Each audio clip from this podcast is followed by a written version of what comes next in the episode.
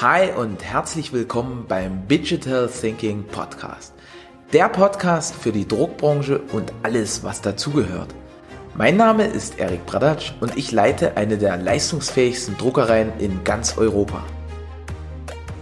Moin und herzlich willkommen im Digital Thinking Podcast. Diesmal mit dem lieben Thorsten Schmalbruch. Wir haben uns vor, du sagst, äh, mittlerweile acht Jahren kennengelernt. Damals bei IGEPA, da war der Frank Tulke noch da, haben wir ein großes Package geschnürt zusammen.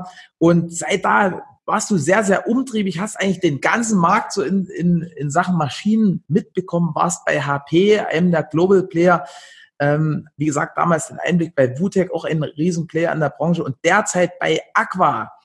Ähm, Aqua hat sich so in den letzten Jahren auch gemausert. Also wir haben ja neulich mal kurz geredet, da war ich ganz, ganz erstaunt und habe gesagt, hey Mensch, darüber gilt es zu sprechen. Aber äh, genug der Worte meinerseits. Herzlich willkommen, Thorsten. Hey, Erik. Ja, lange ist es her. Du hast absolut recht, das stimmt.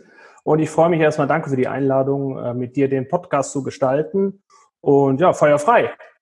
Ja, gerne. Also ich habe ja jetzt mal den, den Zuhörern so einen ganz, ganz kurzen Overview gegeben, wo, wo du schon so warst, gerade in den letzten acht Jahren. Ähm, aber es ist immer ganz interessant für alle zu hören, wie, wie denn das entstanden ist. Also wie bist denn du dahin gekommen, wo du, wo du jetzt bist?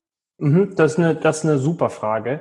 Ähm, der Hintergrund tatsächlich geht ganz weit zurück. Das sind über 20 Jahre, wo ich als Techniker, als Radiofernsehtechniker mit einer technischen Ausbildung begonnen habe. Habe dann aber schnell gemerkt, dass ich nicht nur den technischen Part beherrsche, sondern auch den verkäuferischen damit bin ich dann in den Vertrieb gekommen und aus dem Vertrieb heraus in den CAD-Bereich, ganz, ganz, ganz am Anfang. Dann kam erst der LFP-Bereich, dann kam White Format Inkjet.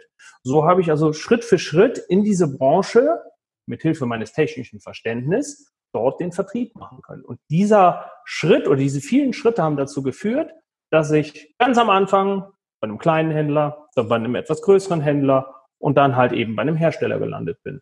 Das ist so der Ursprung. Mhm. Ähm, wo, wo, wenn, wenn du jetzt sagst, so äh, angefangen als Radio- und Fernsehtechniker, also schon so mit dem technischen Background, wie, wie war dann so der erste Switch hin in die Druckbranche? Weil, also ich denke mal, das, das wird ja jetzt nicht so gewesen sein, dass du bei Expert stehst und dann kommt irgendjemand rein und sagt, hey Thorsten, komm mal mit. Du, du wirst es wahrscheinlich, du wirst breit grinsen. Ähm, das war totaler Zufall. Ich habe als Radio- Fernsehtechniker nebenbei auch natürlich Dinge verkauft. Das, was, was man so brauchte, ob das ein Kühlschrank, ob das ein Fernseher oder eine gute HiFi-Anlage war. Und mein Nachbar, der liebe Guido, der war es schuld. Der hat mich tatsächlich zu den ersten Plottern geholt. Und meine technische Begeisterung hat mich dann genau dazu geführt, das auch zu tun. Ja? Also ich habe ganz, ganz klein angefangen mit, mit Schneideplottern, mit Stiftplottern und er ist es tatsächlich mit Schuld, dass ich dort, das war damals Bitcoin, das ist schon über 20 Jahre her, gelandet bin. Und daraus ist es dann entstanden. Mhm. Und wenn du so deinen Weg be betrachtest, jetzt so schon mit ein bisschen Abstand, also du bist ja auch lange dabei, ähm, was waren da so die Beweggründe, dass du gesagt hast, hey, äh, toll, das ist eine Branche, das gefällt mir. Ja, das ist ein Punkt. Ähm, wenn das technisch Aufwendige und Komplexe nicht da gewesen wäre, und das war's, erinnere dich, vor 20 Jahren konnten wir nicht mal eben irgendwas Farbiges schnell mal drucken für den Außenbereich. Das war ein Riesenaufwand. Das war technologisch wie der Griff nach einem Stern. Und ich sag mal, dieser Aufwand, diese technische Komplexität, die hat mich schon immer gereizt, heute auch noch. Und die hat mich dazu bewegt, genau in diese Branche zu gehen. Ja, genau in diesen Bereich, um immer was Neues, immer die neueste Technik, immer schön dranbleiben. Das ist so mein, mein Gusto. Also, also stehst du, wenn ich das richtig raushöre, so auf Veränderung, auf technische Komplexität.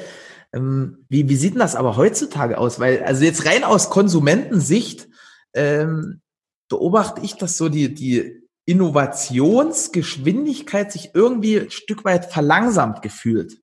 Stimmt, also da hast du absolut recht. Es wird langsamer. weil natürlich auch irgendwann wir an eine Grenze, und zwar eine physikalische Grenze kommen. Wir können irgendwann nicht noch schneller, in noch kürzerer Zeit. Wir müssen bestimmte physikalische Prozesse einhalten.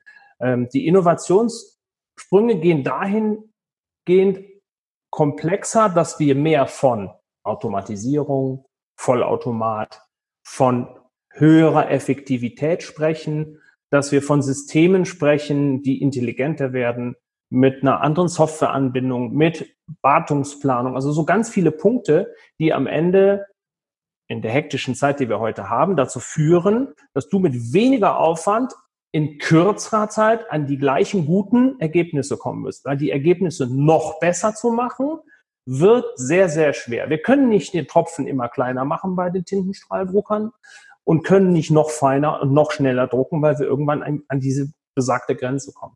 Mhm. Also unter, unter Pikoliter ist dann halt nicht mehr viel, ne? Also ja. du kannst ja nicht sagen, hey, wir, wir drucken jetzt mit null Pikoliter. genau, also das ist ein typisches Beispiel. Wir sind, wir sind jetzt tatsächlich bei vier Pikoliter angekommen. Jetzt ist ein Widerspruch eigentlich, warum ich komme mit vier Pikoliter, also mit einem ultra kleinen Tropfen und will dann 150 Quadratmeter die Stunde damit bedrucken. Das ist eigentlich ein totaler Widerspruch. Aber der Markt fordert es, Feinzeichnung, schöne Übergänge, tolle Verläufe und, und, und. Nur irgendwann wird es einfach nicht mehr kleiner gehen. Mhm. Wie, wie ist denn das? Also was ist denn so die Motivation? Ähm, weil es sind ja schon ein paar Wechsel auch erkennbar in, in deinem in deiner Historie? Wie, wie unterscheiden sich die einzelnen Firmen jetzt mal so mit, mit bisschen Abstand betrachtet? Hm, absolut. Vollkommen recht, hast du da. Und zwar, wenn man mal guckt, wie ich angefangen habe, das ist wirklich mit einem Stiftplotter. Ja, wir haben also statt, statt einem Werkzeug haben wir einen Stift in den Plotter getan und haben mhm. damit CAD-Zeichnungen gemacht. Das war nicht schnell. Da hatten DIN A0 je nach Inhalt manchmal 20 Minuten gedauert. So, das war so ein kleiner Distributor, das Distributionsgeschäft, da gab es damals noch. Es wurde über mhm. Distributoren verkauft. Nicht die Hersteller haben selber verkauft. Nein, das war nicht möglich. Der Know-how-Transfer hat noch stattgefunden zwischen Hersteller und Distributor. Und irgendwann ist der Distributor weggefallen. So, mhm. da wird die Luft dünn. Jetzt musst du auf einmal Endkundenvertrieb machen. Also natürlich dem Gewerbetreibenden, aber du musst Vertrieb machen. Du kannst nicht mehr sagen, na schön, der Händler bestellt jetzt hier vier, fünf, sechs, sieben, acht Maschinen, schön wär's. Nein, du musst es selber machen. Und mit dem Wechsel kam der nächste Sprung von Bitcoin zu der IGEPA, um zu sagen, hui, puh, das ist jetzt ein riesen Bauchladen, den wir hier haben. Wir haben ein riesen Spektrum an Maschinen, also eine Bandbreite von ganz klein bis ganz groß. Und das war erstmal eine Spielwiese, die ich fast acht Jahre lang ausnutzen konnte bis ich da wieder auch meine Grenze kam und festgestellt wird, hoppla, mit bestimmten Projekten komme ich hier nicht weiter. Das geht nur vollumfänglich begleitend mit Herstellern, die das Know-how Know haben. Das mhm. kannst du natürlich nur mit einem Hersteller machen. Das geht nicht mit zwei oder dreien. Das kannst mhm. du selber gar nicht mehr verwalten. Und so kam dann der Sprung zu dem Hersteller, der mir vor drei Jahren die breiteste Palette, den interessantest, das interessanteste Spektrum und die vielen verschiedenen Systeme gezeigt hat. Das ist der Hintergrund, warum ich diese Wechsel gemacht habe. Den Hersteller, den du gerade beschreibst, äh, das ist Aqua, nehme ich jetzt mal an. Korrekt, genau. Und also der aktuelle Arbeitgeber sozusagen. Und äh, wir haben auch eine lange Historie mit Aqua, die, die fängt eigentlich schon zuvor Aqua-Zeiten an. Wir haben ganz, ganz viele Gen Innovations Maschinen ähm, und da gab es ja dann so ein, so ein, so ein Merch, ne, wo, genau, wo, genau. wo Aqua das aus dem Chapter 11 übernommen hat oder sich Richtig. da erst beteiligt und dann übernommen. Ähm, Stand heute, was zeichnet denn Aqua aus? Also was, was hauptsächlich immer so eine große Gesellschaft, nein, das ist ein Konzern, wir sind 10.000 Leute. Was so ein Konzern auszeichnet, ist ganz klar, das sind die Kollegen und die Menschen, die da arbeiten. Und die, die ich da kenne oder die mich auch dahin gebracht haben, ähm, die haben mich am Ende mitsamt dem Produktportfolio überzeugt. Die Produkte als solches, die Eigenschaften, die technische Komplexität, die Vielfalt, die Serviceorganisation, das sind ganz, ganz viele Punkte, die am Ende dazu geführt haben zu sagen, Mensch, bei dem Hersteller sehe ich so viel Potenzial, dass das mal für die nächsten 10, 20 Jahre reichen sollte. Okay, gibt es da auch so, so eine Art wirklich lange Planung? Weil so bei den, bei den asiatischen Firmen, die haben ja teilweise so einen hundertjährigen Planungshorizont. Bei Gandhi Innovations war der Planungshorizont, glaube ich, maximal so ein halbes Jahr voraus. Äh, ja, also wir haben, wo positionierten sich da Aqua? Hm, meinst du die Produktplanung für die genau. Produkte? Genau. Das machen wir sehr stark und das ist einer der großen Vorteile, abhängig von den Feedback-Meldungen aus dem Markt. Bedeutet, mhm. Wenn wir bestimmte Produkte sehen, die wir erweitern können, dann geht das ziemlich schnell auf einer sehr kurzen Informationsseite an unserem Vorstand. Dann wird auch sehr schnell entschieden, ob wir ein neues Produkt hereinbringen, ob ein Produkt ergänzt wird, ob ein Produkt vielleicht auch verändert wird, aus schmal macht breit oder was auch immer.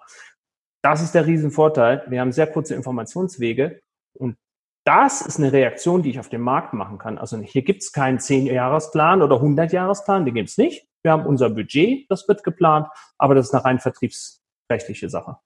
Mhm. Und was, was ist denn da so ähm, an, an Maschinen derzeit, wo du sagst, hey, das, das ist wirklich krass, das kann kein anderer?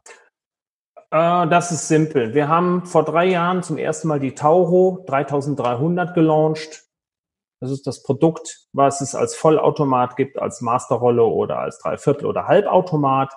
3,30 Meter Breite, 450 Quadratmeter schnell und das Ganze für einen unschlagbaren Produktionspreis pro Quadratmeter.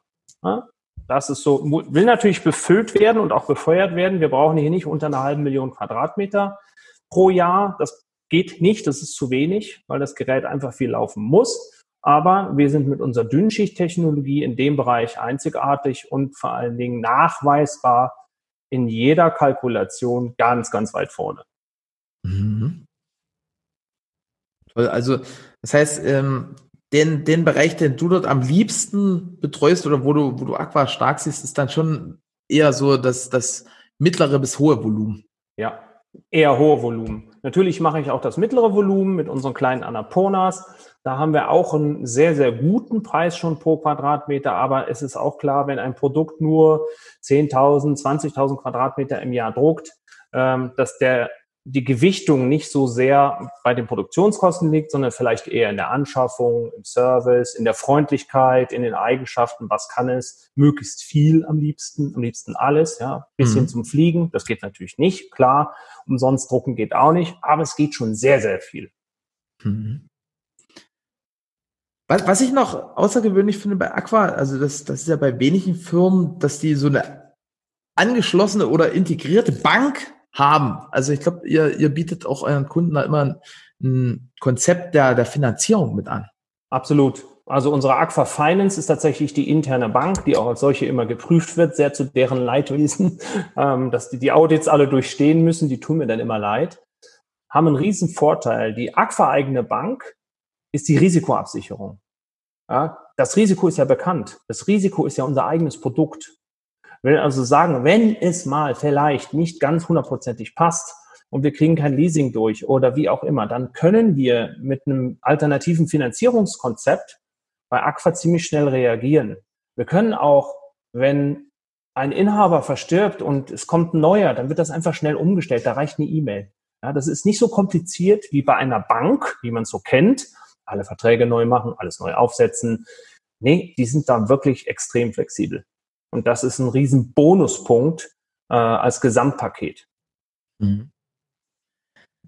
Jetzt ist es ja so, äh, jetzt wo wir das aufnehmen, ich weiß nicht, wann es dann ausgestrahlt wird oder, oder hochgeladen, äh, befinden wir uns ja in, in, sagen wir mal, schon der Krisensituation, ja. gesamtdeutschlandweit oder weltweit. Ähm, das Spannende ist ja immer so diese Betrachtung der Krisen dann im Nachhinein und deswegen mal aus deiner Sicht, was war denn bisher so die krasseste Krise, die du erlebt hast und wo hat die dich hingeführt? Hm, das war tatsächlich 2008, 2009, vielleicht kannst du dich erinnern, die, die Finanzkrise. Boah, da hat es ja nun wirklich alle gebeutelt. Äh, Investitionszurückhaltung, kein Neuinvest. Und das waren ehrlich gesagt auch echt harte Jahre. Aber was haben wir daraus gelernt? Wir haben daraus gelernt, dass wir jede Krise auch als Chance sehen sollten. Ja, also vorbereiten für das, was danach kommt. Äh, spezielle Aktionen machen, vielleicht Wartungspaketaktionen. Das haben wir auch genau in dem Moment gemacht. Wir sind hingegangen, haben Pakete geschnürt, haben die Kunden aktiv angesprochen, haben gesagt, Mensch, Leute, wir haben jetzt Zeit. Es ist wenig los. Lass uns doch mal die Maschinen checken. Lass uns das überprüfen. Lass uns anschauen, wie deine Situation vor Ort ist. Das ist ganz wichtig. Ja? Und damit hast du wieder einen Kontakt zum Kunden und hast auch wieder eine Diskussionsebene. Ob da was draus wird oder nicht, das steht auf einem ganz anderen Zettel. Aber nichts tun ist nicht okay. Und so sehe ich das jetzt übrigens auch. Ja? Das ist, glaube ich, eine mega Aussage. Also nichts tun ist nicht okay. Nee. Ähm, gar nicht. Kannst du darauf vielleicht noch ein Stück weiter eingehen? Weil ich glaube, das ist die, die große Herausforderung in solchen Krisen, weil es gibt ja so, so drei Programme, ne? so Angriff, Flucht und, und so diese Starre. Und ja. wir Deutschen tendieren dazu, dort zu gucken, wie, was, kommt jetzt? Ne? Genau. Ja, also ich gebe da auch zu. Die Starre war so in der ersten Märzwoche, zweiten Märzwoche, seitdem bin ich auch im Homeoffice, auch kurz mal da. Ja, verstehe ich. Aber ich habe dann ziemlich schnell den Schalter umgedreht auf Angriff und habe gesagt, Mensch, lass uns gucken. Was können wir machen? Kann ich mit Mustern, kann ich mit Online-Live-Demos, ne? ich habe dir eben den Gimbal gezeigt oder mit der GoPro oder was auch immer, kann ich vor Ort die Installationen, kann ich das schieben, kann ich machen. Und du, tatsächlich sind wir bis Mitte Juni in dem Punkt fast ausgebucht. Die Installationen wurden alle ein Stückchen verschoben, aber sie wurden nicht abgesagt. Ja, wir haben das alles auf die Reihe bekommen. Egal ob ein großes Industrie Industriesystem oder so eine kleine Annapurna. Das hat super funktioniert. Dazu noch auch, hätte ich ehrlich gesagt auch nicht gedacht, tatsächlich eine Maschine verkauft. Ja. Also äh, mitten in der Krise hat jemand ja? gesagt, hey Mensch, Thorsten, pack ein das Ding. Ja, was Geil. natürlich auch, das, das ist auch klar, wenn du deine Kunden 22 Jahre und mehr betreust, dann vertrauen die dir. Und wenn er sagt, Mensch, ich brauche die und die Lösung, ich habe die und die Anforderungen und ich habe die Lösung, ja, dann passt das, dann ist das super. Das passt genau auf die Bedürfnisse des Kunden. Und wenn ich das perfekt abgestimmt habe und ich kann ihn überzeugen mit seiner Anwendung, das vielleicht auch noch Mustern, haben wir gemacht, mit Harakiri-Aktion bei einem Kunden von mir, weil das Demo-Center war geschlossen. War mir egal. Ich habe gesagt, egal, Mundschutz aufziehen, ab die Post. Haben wir gemacht. Kunde hat bestellt. Super. Toll. Also was, was, was ist denn da so dein größtes Aha? Weil ich glaube, ähm, wenn, wenn du das so beschreibst, eben in so einer Phase, wo ganz viele sagen, hey, also du, du kannst derzeit keinen Umsatz machen, das ist ja auch so eine Aussage, die, die ab und zu kommt ja. der man sich erwehren darf und muss und sollte. Was sind so die Learnings, die dazu geführt haben? Also ich meine, bei so einer Maschine, das sind ja jetzt nicht irgendwie 3,50 Mark oder so, die da über den Tisch gehen, sondern in der Regel ist das ja also Minimum fünf, sechsstellig. Ja, 100.000 Euro aufwärts bei uns, richtig. Genau. Genau, absolut. Also das war schon mal ein echt gutes Aha-Erlebnis. Also, ähm, ich habe das aber auch noch mal verschärfter ähm, selber erleben dürfen. Tatsächlich, wir haben einmal im Quartal AGFA Experience Day gemacht. Einfach eingeladen, Kunden eingeladen. Nicht Bestandskunden, sondern neue Kunden. Also Kunden, die wir wirklich nicht kennen. Und ich habe tatsächlich auf einer dieser Veranstaltungen an einen jetzt guten Kunden, natürlich sind die alle, habe ich eine Maschine live bei der Demo auf diesem Tag verkauft. Auf dem Papier. Auf dem Stück DIN A4 Papier. Also es wäre fast ein Bierdeckel geworden, wenn es gepasst hätte. Und das dann auch für mich ein Aha-Erlebnis, dass der Kunde vor Ort nach so kurzer Zeit das Vertrauen gefasst hat in das Produkt, in meine Aussagen und zu dem, wie ich dazu stehe und sich dazu entschieden hat. Und da muss ich schon sagen, da war ich echt äh, positiv überrascht und war auch da stolz drauf, weil das passiert nicht so oft. Ja? Um nicht zu sagen, in 20 Jahren einmal und das war genau dieses eine Mal. Und das war echt ein mega Aha-Erlebnis. Wie, wie kann ich mir jetzt so ein Experience Day vorstellen? Stellst dir so vor, dass wir bestimmte Stationen haben, drei, vier, fünf, sechs, je nach Fokus, Schwerpunkt. Wir hatten mal Textil, wir hatten mal Colormensch, wir haben unseren eigenen Workflow da reingepackt, wir haben mal Normlicht gehabt. Und du hast die Möglichkeit, an verschiedenen Stationen dir genau diese Punkte anzuschauen. Das kann auch für einen von uns aus Asanti Operator sein, der schon eine Aquamaschine hat. Aber das Ziel war es nicht unbedingt, die bestehenden Kunden einzuladen, sondern tatsächlich neue Kunden zu zeigen, guck mal, das ist unser Portfolio. Das können wir bis hierhin und nicht weiter. Aber schau mal, vielleicht ist da was dabei. Und so laden wir dann immer ein für anderthalb Tage. Meistens sind es zwischen 30 und 50 Kunden, die kommen, weil mehr kannst du auch nicht betreuen. Das geht gar nicht. Und das wird dann in unserem Headquarter gemacht, im Demo Center. Und dort haben wir dann die Möglichkeit, eben genau auf diese Punkte einzugehen. Dann wird vorher mit Einladung natürlich beworben, ist klar. Mhm. Das heißt aber, ihr geht dort schon ein Stück weit voll ins Risiko, ne? Also, ja, das, also ihr Absolut. ladet 50 Leute ein, mit denen ihr noch keinerlei Geschäftsbeziehung habt und seid euch da eurer sicher Sache auch ein Stück weit sicher, oder? Wir sind uns da sehr sicher. Wir sind auch sehr überzeugt von den Systemen, sonst wäre ich auch nicht hier. das muss ich auch mal sagen. Ganz klar. Ja, das, ich bin da nicht enttäuscht worden. Im Gegenteil, ist andersrum. Vielleicht gucken wir mal ein paar Jahre zurück, wenn mich da jemand mhm. gefragt hätte, Mensch, wie sieht's denn aus? Der und der Hersteller, wo würd's denn hingehen? Da hätte ich sicherlich auch andere genannt. Ja, da war Aqua gar nicht so sehr in meiner Auswahl, aber da hat sich so viel geändert und das, das ist das, was ich meine. Das liegt immer an den Leuten. Ja. Und da hat zum Beispiel mein Chef, der Stefan Gillissen, extrem zu beigetragen, weil er mich auch einfach hergeholt hat. Ach, Stefan gesagt, ist dein Chef? Der Stefan ist mein Chef, genau. Ich dachte, ey, Susanne. Was Nein, Susanne Rösner ist Marketing. Ach so. Ja. War die denn auch irgendwie äh, die war mal. Ja, ja, genau. Aber die hat Marketing europaweit jetzt für CTP und LFP. Also das ist sehr viel, was sie da Ja, sag, sag beiden schöne Grüße. Mach ich. Krass. Okay, also außer dem Wechsel zu, zu Aqua, was, was gibt's denn noch so für, für Sachen, wo du sagst, hey, rückblickend 20 Jahre jetzt im, im Markt, was hat denn da dein Leben im Gesamten positiv verändert? Wenn du meinst, praktisch die Branchenentwicklung, was ich sehr, sehr gut finde, ist, dass es immer einfacher wird. Das birgt aber auch eine Gefahr. Ja. Also hauptsächlich schon dein Leben. Also was, was hat sich hier so in der Branche ergeben, wo du gesagt hast, hey, das ist, das ist ja für mich voll geil? Ah, okay. Ja, da bin ich eher der Punkt oder der Fokus ist eher da auf dem rein technischen Part. Und da sehe ich natürlich, dass mit zunehmender Komplexität das Ganze deutlich, wie sagen heute, sexier wird, ja, interessanter mhm. wird. Und äh, diese Schritte, die ich verfolge, die kann ich mir echt gut von ganz Anfang bis jetzt anschauen und das ist eine steile Kurve. Die ist jetzt nicht mehr ganz so steil, aber sie ist immer noch da und es gibt immer noch wieder neue Innovationen. Und das ist das. Der Innovationszyklus wird leider immer kürzer. Manchmal wünsche ich mir, dass das vielleicht ein bisschen länger geht, weil wir auch Maschinen Lebenszyklen haben. Keiner kauft alle zwei Jahre eine neue Maschine, das macht keiner. Also wir haben es vielleicht alle fünf Jahre. Und von der Seite her sind das genau die Punkte, warum die Branche und auch die Leute, mit denen wir in der Branche zu tun haben, auch die Mitbewerber, auch die Kunden, das ist ein ganz großes Pfund. Das sind Kunden, die mich schon lange begleiten oder ich sie in Zusammenarbeit. Und das macht extrem viel Spaß und das fordert auch und ähm, ist natürlich am Ende auch förderlich für das Gesamte. Mhm. Und ich für meine Motivation. Das heißt, alle Veränderungen und, und dass das immer so in Bewegung bleibt, das, das wirkt sich bei dir positiv auf die Motivation aus. Absolut. Dass du immer wieder neue Technologien verwenden kannst, dass du neue Anwendungen hast, dass du vielleicht auch neue Felder hast. Wir, wir haben Projekte, da wäre ich vor fünf Jahren im Leben nicht drauf gekommen, dass das geht. Ja? Mhm. Ein, ein, tolles Beispiel ist, wir, wir drucken auf Kronenkorkendeckel von Bierflaschen. Kronenkorken?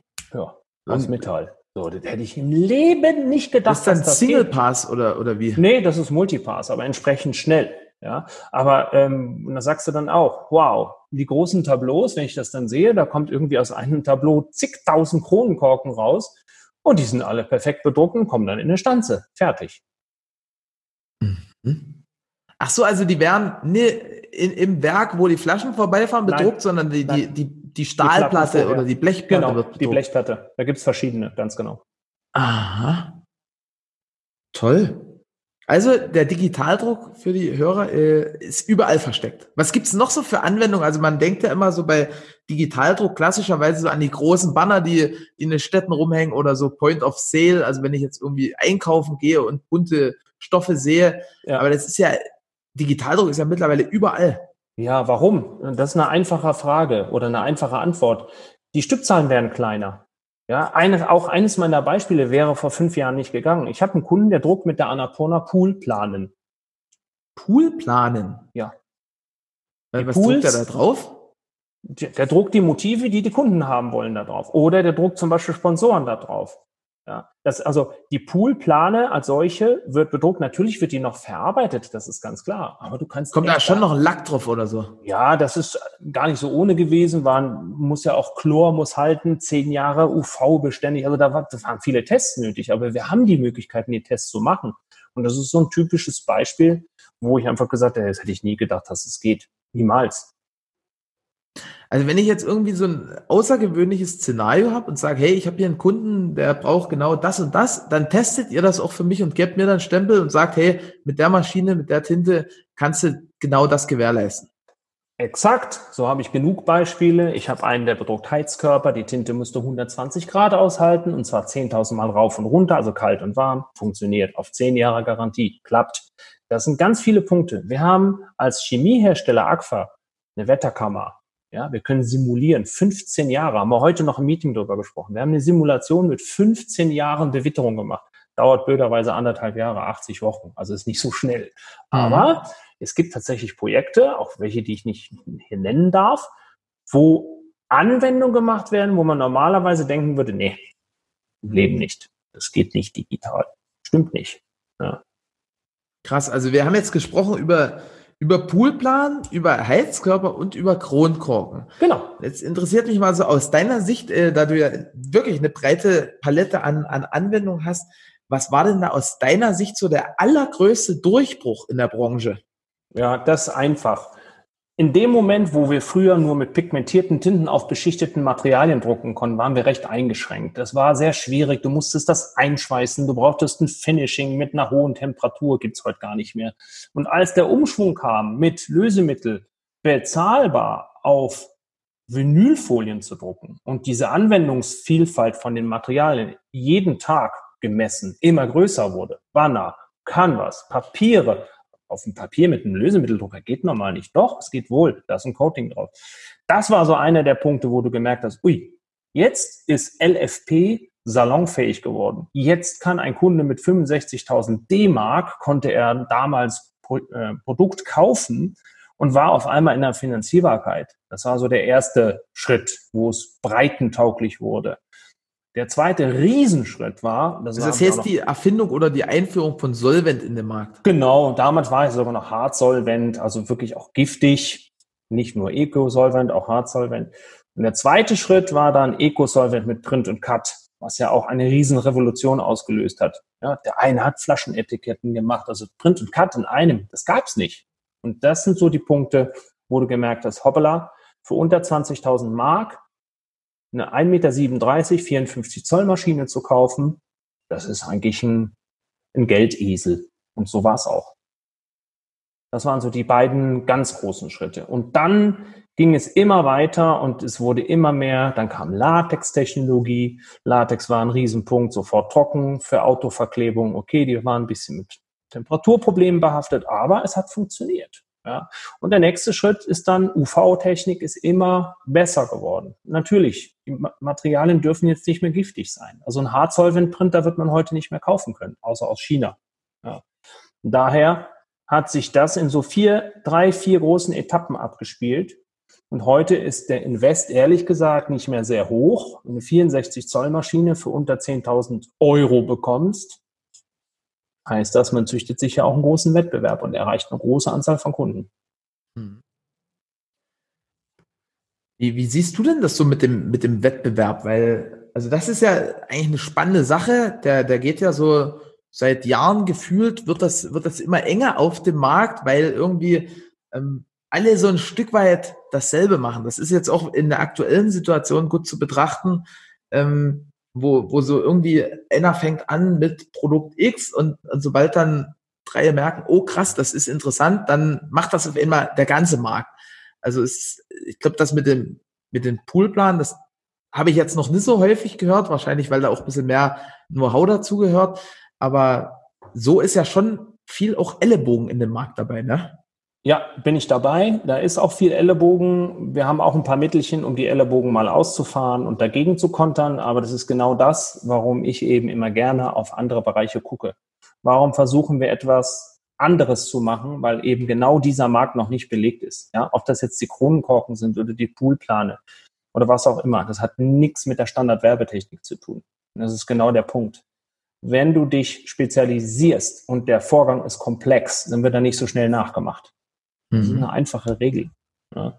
Und wenn du eben Standard lieferst, dann bist du vergleichbar. Ja. Und der Wettbewerb ist hart, ja, na klar, weil man für sehr kleines Geld bereits auch Platten kaschieren. Man kann das ja als, als Plattendruck verkaufen. Das funktioniert, das machen auch die meisten. Aber mhm. selbst das ist eine schnelle Rechensache, um zu zeigen, pass mal auf, mit den 10.000 Quadratmeter im Jahr bezahlst du sündhaft teure Tinte, du bezahlst eine Folie, du bezahlst ein Laminat und ziehst das noch auf eine Platte auf. Mensch, sollen wir mal reden über ein UV-Drucksystem mit Direktdruck? Zeige ich dir mal. Ja? Mhm. Wie, wie ist denn das? Also wenn, wenn du sagst, hey, un, unsere Spezialität ist auch ein Stück weit speziell, Speziallösungen zu finden, sich zu spezialisieren. Wie, wie macht denn ihr das? Also wie macht Aqua oder wie macht ein Thorsten so innovative Ideen? Also, das sind natürlich viele Projekte, die, ähm, ich kann jetzt nicht groß über die reden, aber an die ich komme durch meine langjährige Tätigkeit. Ähm, das sind Messeauftritte, das sind vielleicht auch Verknüpfungen von Kunden, die einen Teil geliefert bekommen, sagen, Mensch, kann ich das nicht selber machen? Ja, das sind ganz oft Anforderungen aus dem Markt. Mhm. Und dann gucke ich mir das an. Ich sage dann nicht immer nein, ich sage, lass uns mal schauen. Lass uns mal probieren. Was kann man machen? Wie hält das? Hält das überhaupt? Oder brauche ich Mittel dazu? Und da habe ich ein riesen Netzwerk. Und das ist genau das Eishockeypucks. In der Schweiz haben wir einen Kunden, der bedruckt mit unserer Annapurna Eishockeypucks. Das war eine Challenge. Ja, weil ein Eishockeypuck wird ziemlich hart angenommen. Es hat ein bisschen gedauert, aber ich habe ein paar Spezies und wir haben es hinbekommen. Und ähm, das kommt tatsächlich, wenn der Kunde offen ist für solche neuen Produkte. Ja, die Produkte kommen nicht von mir. Das kommt wirklich immer von Kundenseite und die fragen mich, Mensch, Thorsten, hast du nicht einen, der das und das macht? Ja, und dann schaue ich mir das an. Ja, meine, ähm, ich habe vor in meiner letzten Zeit vor Aqua habe ich eine HP Indigo für eine Posterplakatproduktion umgebaut mit Hilfe von Fotoba damit wir da einen anderen Ausgang und eine andere äh, Klickpreise hatten pro Quadratmeter oder pro Sheet. Mhm. Ja, das war dann genau das Gleiche. Der Kunde hat gesagt, ich brauche DIN A2, die und die Centzahl, kannst du das ja oder nein? Ich habe gesagt, uh, da muss ich jetzt gucken. Von der Stange, ah, ah, gab es nichts. Also habe ich das Projekt gemacht. Hat ein Jahr gedauert, aber hat geklappt. Mhm. Also, also bringst du jetzt nicht die Innovation hervor? Wieso? Also das tolle Beispiel ist ja immer Steve Jobs, der da irgendwann so ein, so ein äh, mini kleines Telefon ja, aus der Tasche zieht und sagt, hey super. Leute, ihr könnt allen Rest wegschmeißen, das ist genau. jetzt euer Telefon.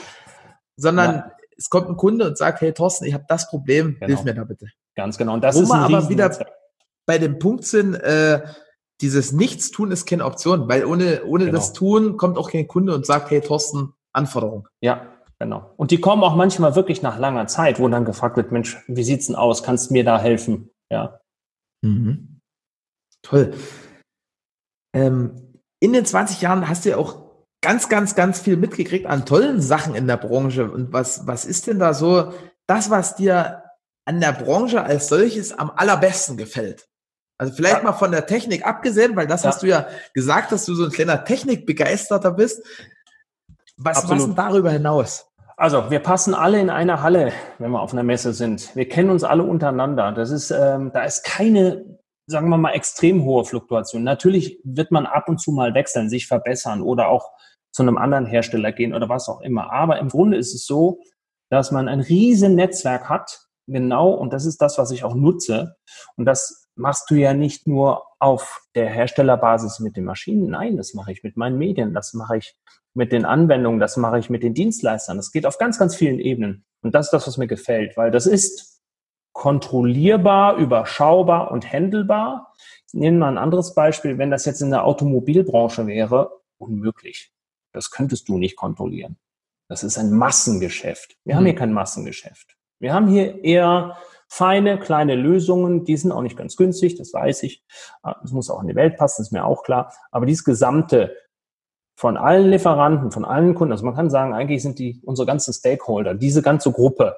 Ja, das ist das, was interessant ist. Das bist du als Kunde. Das sind die Lieferanten, mit denen du gut zusammenarbeiten kannst, wo du zuspielen kannst. Und das ist das, was, was wirklich Spaß macht.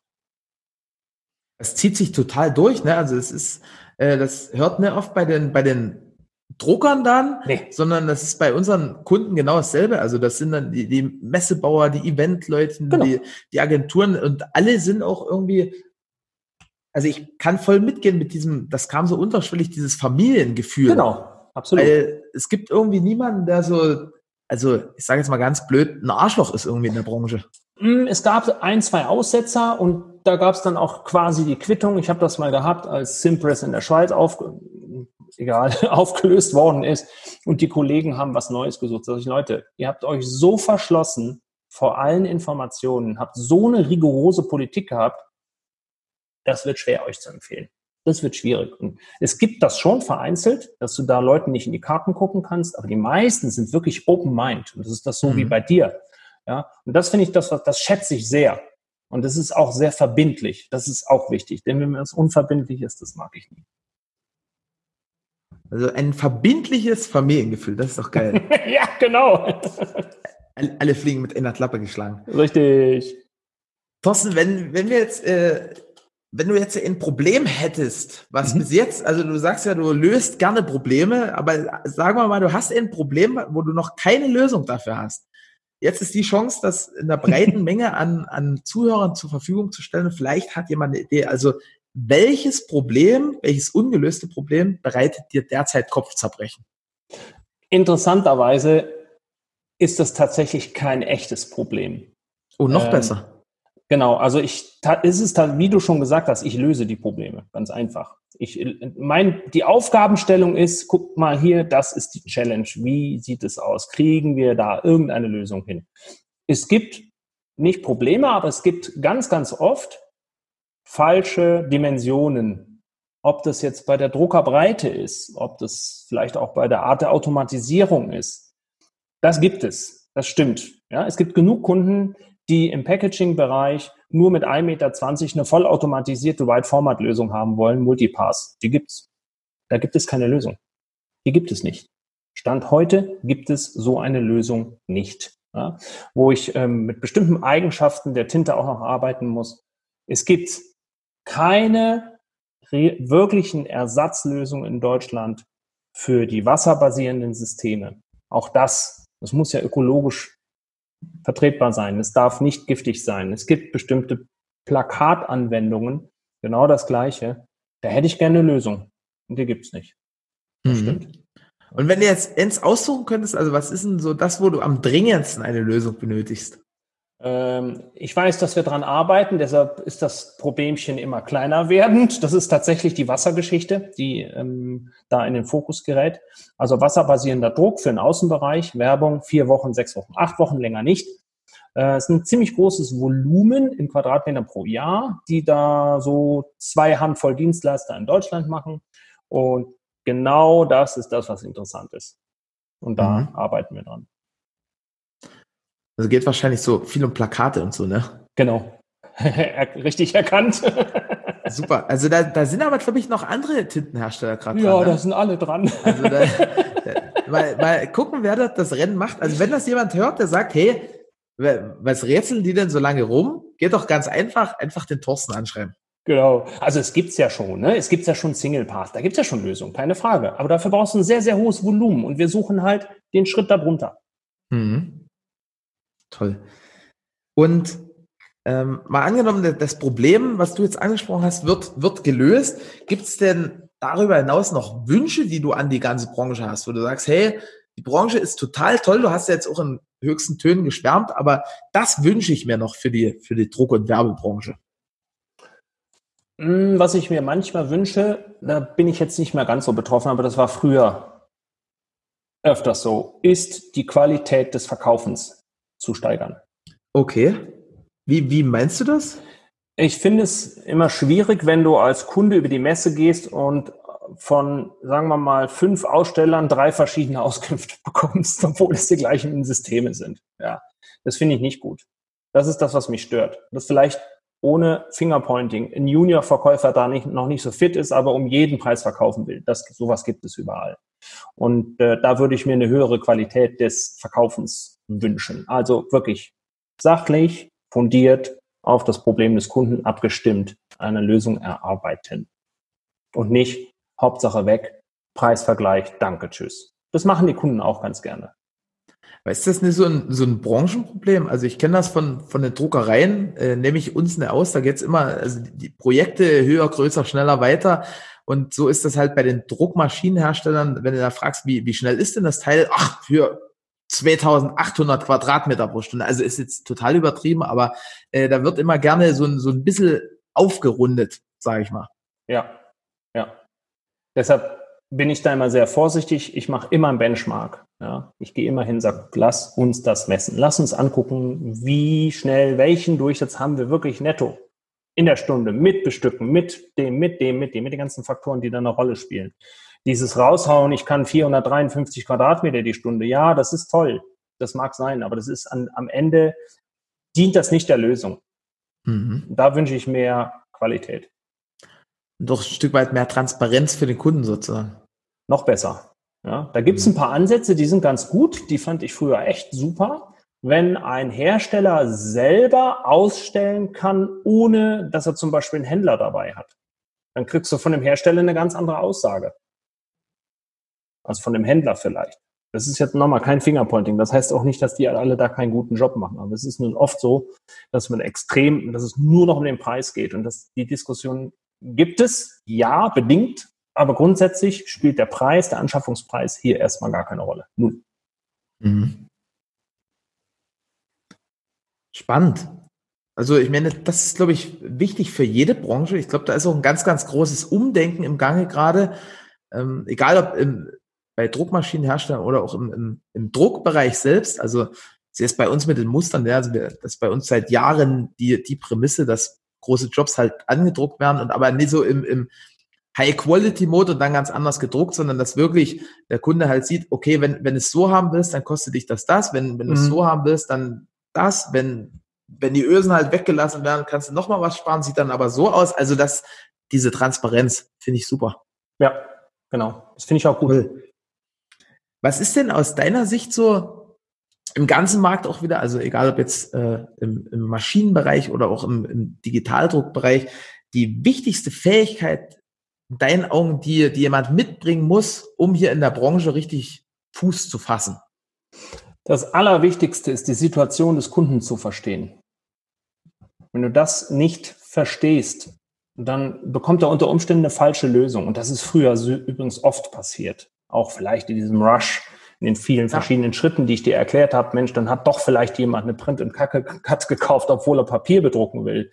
Okay, das war jetzt nicht so schlau, aber passiert. Ja. Also ich finde, das Wichtigste ist, wenn du die Auffassungsgabe hast, um zuzuhören, auf die Bedürfnisse des Kunden dich einzustellen und auch dann wirklich das Problem erkennst, dann kannst du sagen, hey, ich habe hier vielleicht eine Lösung für dich, genau für deine Anforderung. Das ist absolut wichtig. Technisches Verständnis brauchst du. Wenn du das nicht hast, wird es schwer. Kistenschieber brauchen wir nicht. Ne? Das haben wir eben auch schon angesprochen. Heißt, du solltest auch rechnen können. Kannst du dem Kunden vorrechnen, wie sein Return of Invest ist oder seine Total Cost of Ownership, wenn er das nicht selber macht? Natürlich ist das bei einem Produkt für 10.000 Euro vielleicht nicht nötig. Aber selbst da, wenn viel Tinte verbraucht wird, kommt man schnell auf den Punkt, wo man sagen kann, Mensch, guck mal, vielleicht können wir hier das ein oder andere optimieren. Mhm. Also technisches Verständnis rechnen können, cool, kann glaube ich jeder unterschreiben. Situation des Kunden verstehen, das ist so ein, so ein ganz kleiner Satz, aber ich glaube, mhm. da verbirgt sich noch etwas fett. mehr dahinter.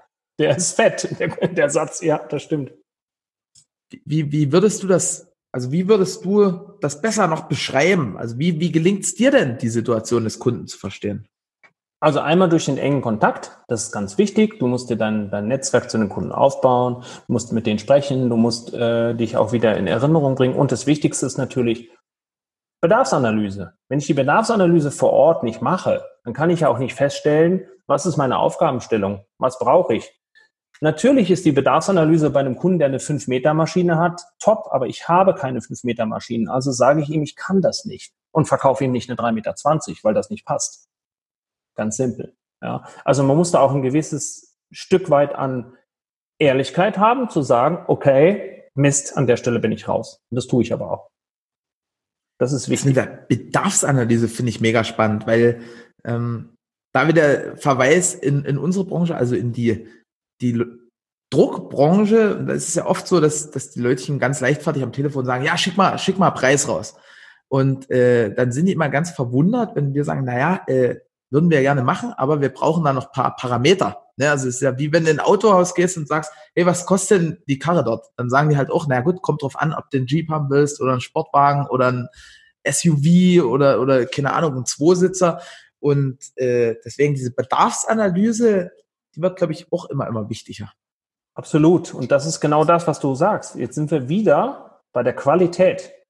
Mhm. Die Qualität der Beratung schließt das ein.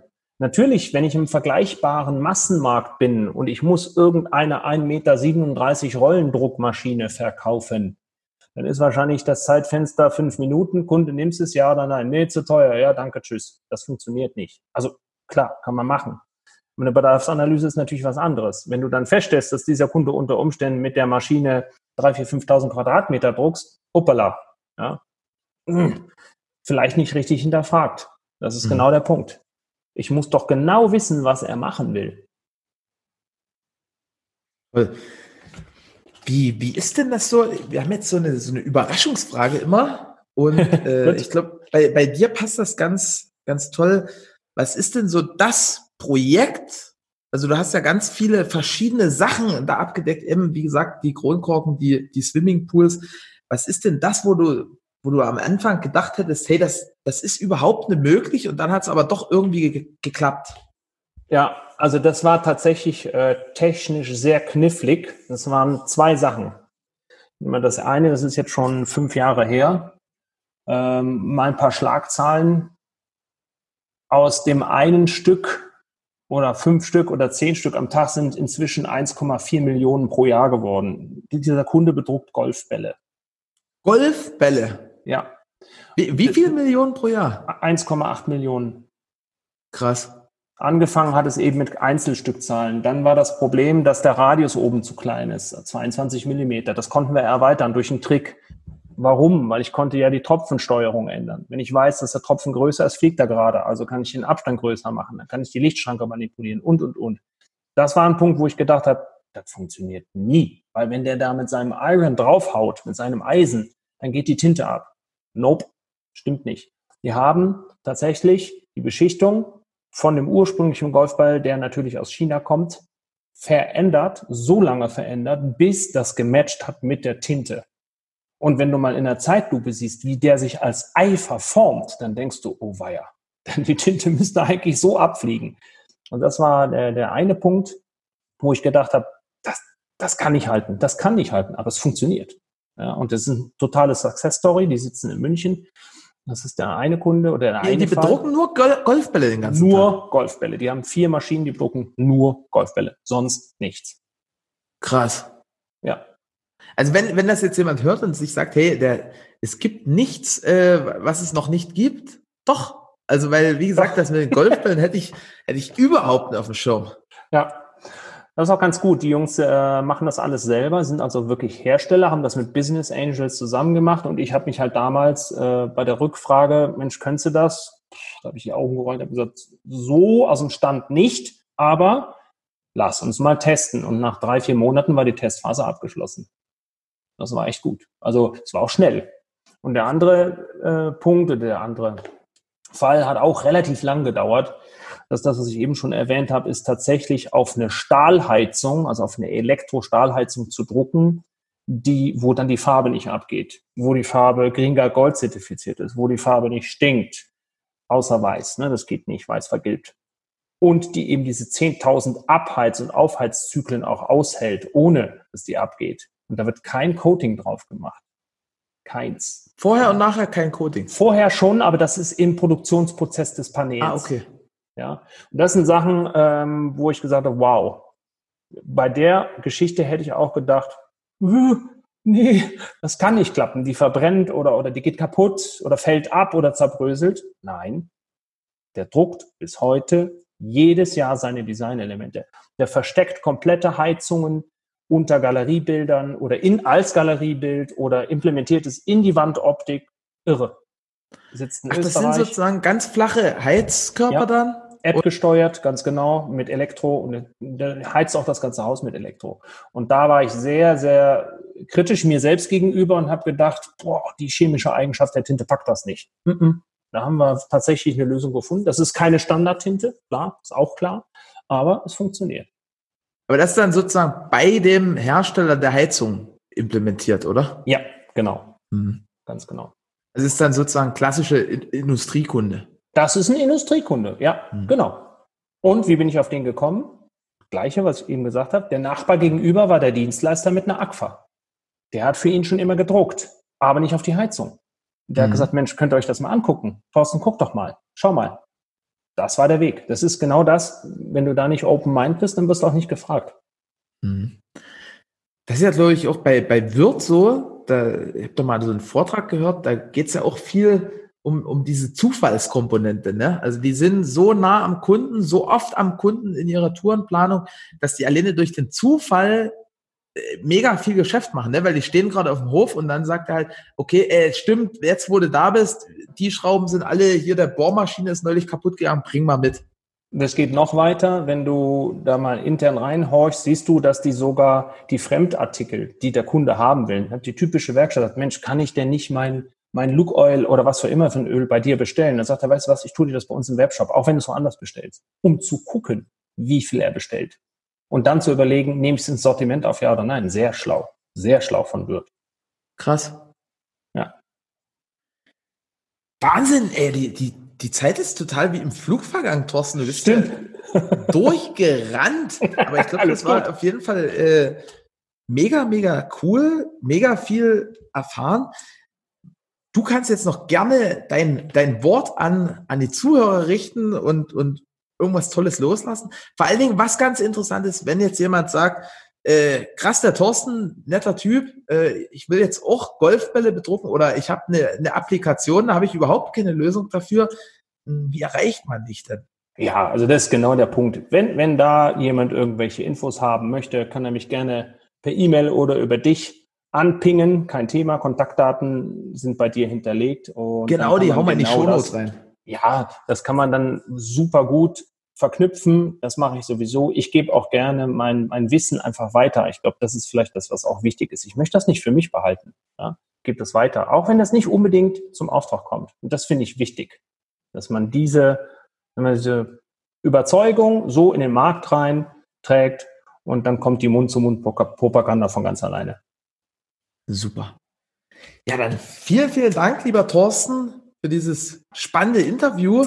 Äh, weiterhin alles, alles Gute. Äh, ich muss mir auf jeden Fall auch noch mal bei euch vorbeikommen und die aktuellen Maschinchen angucken. Bin jetzt ganz gespannt und natürlich auch allen Hörern vielen Dank fürs Zuhören und bis demnächst. Ich bedanke mich auch. Danke, Erik, und dass ich die Gelegenheit haben konnte, mit dir den Podcast hier aufzuführen. Und äh, ja, wir bleiben in Verbindung. Ich freue mich auf den Besuch. Bis denn. Bis denn. Ciao. Ich danke dir fürs Zuhören und deine Zeit. Wir freuen uns, wenn dieser Podcast deine Welt ein Stück bunter gemacht hat. Du kennst einen Experten, der unbedingt in diesem Podcast zu Wort kommen muss? Super. Schreib uns gerne eine E-Mail an podcast.texit.com. Ich wünsche dir einen fantastischen Start in die neue Woche und bis zum nächsten Montag.